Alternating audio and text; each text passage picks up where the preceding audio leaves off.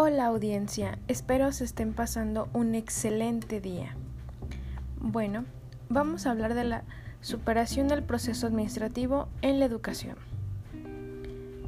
Vamos a comenzar con qué es la administración educativa.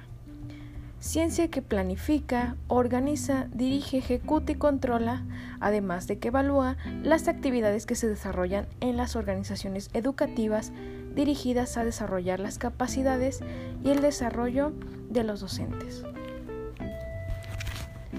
¿Cuál es su objetivo?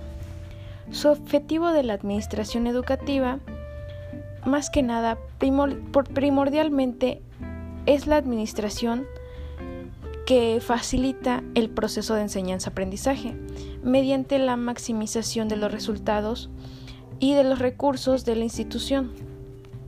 También se pueden concluir en unas fases que son la planificación, organización, dirección, coordinación, ejecución, control y evaluación. También algunas características son la universalidad, valor instrumental, unidad temporal, amplitud de ejercicio, especificidad, flexibilidad. Otro tipo de características que también maneja son la centralidad del pedagógico, reconfiguración, trabajo en equipo, apertura al aprendizaje, asesoramiento y orientación para la profesionalización culturas organizacionales cuestionadas para una visión de futuro, además de intervención sistemática y estratégica. Bueno, vamos a ver el desarrollo de la administración y la gestión educativa en otros países. Aquí hay un dato interesante, tiene más de 125 años de existencia, es demasiado. Además se acredita a William Harold Payne. En 1875 escribió el primer libro, el primer libro de administración escolar, Chapters on the School. En 1889, Payne crea el primer curso de administración educativa. Además, la administración se ligó al movimiento positivista con el fin de alcanzar el estatus respetable de ciencia. En 1947 se forma el Consejo Cooperativo en Administración Educativa. Y bueno, la incorporación y el desarrollo del pensamiento administrativo en la administración educativa. Aquí tenemos algunos puntos que vamos a ver. Punto número uno. La administración educativa ha sido una disciplina parásita, ha estado influida por la filosofía y las ciencias sociales. También está enfocado a las ciencias de comportamiento y se realizan investigaciones sobre la motivación de los profesores y directores al igual la concepción de las escuelas como sistema social, la aplicación del desarrollo organizacional y el estudio de la estructura escolar.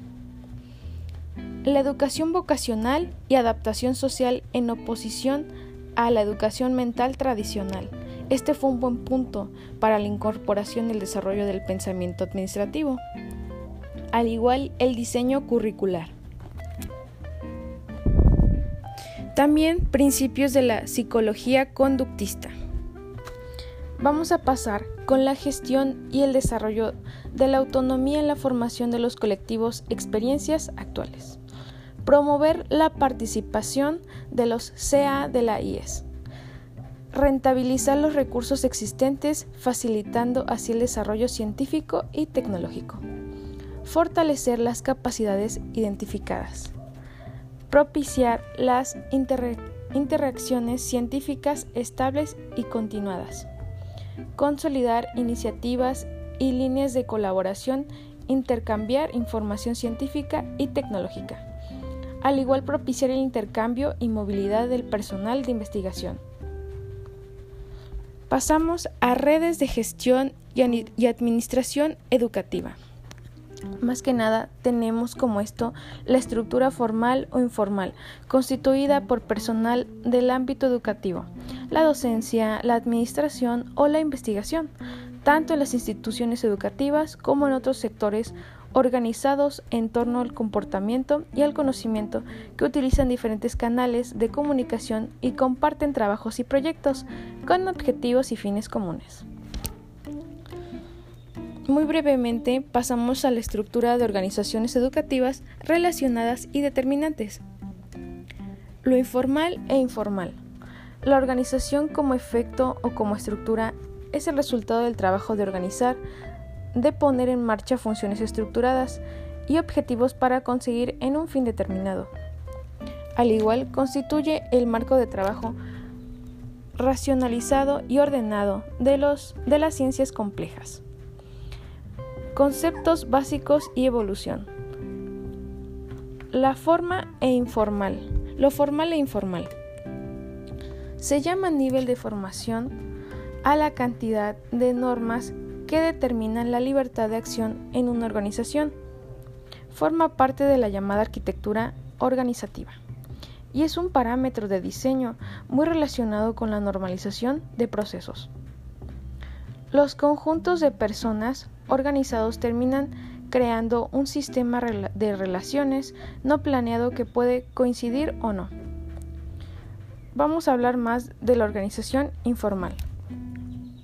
Son las no vinculadas directamente con el trabajo y surgen de manera espontánea. También los motivos y comportamientos de estas organizaciones pueden ser la amistad, el sexo, el barrio y otros.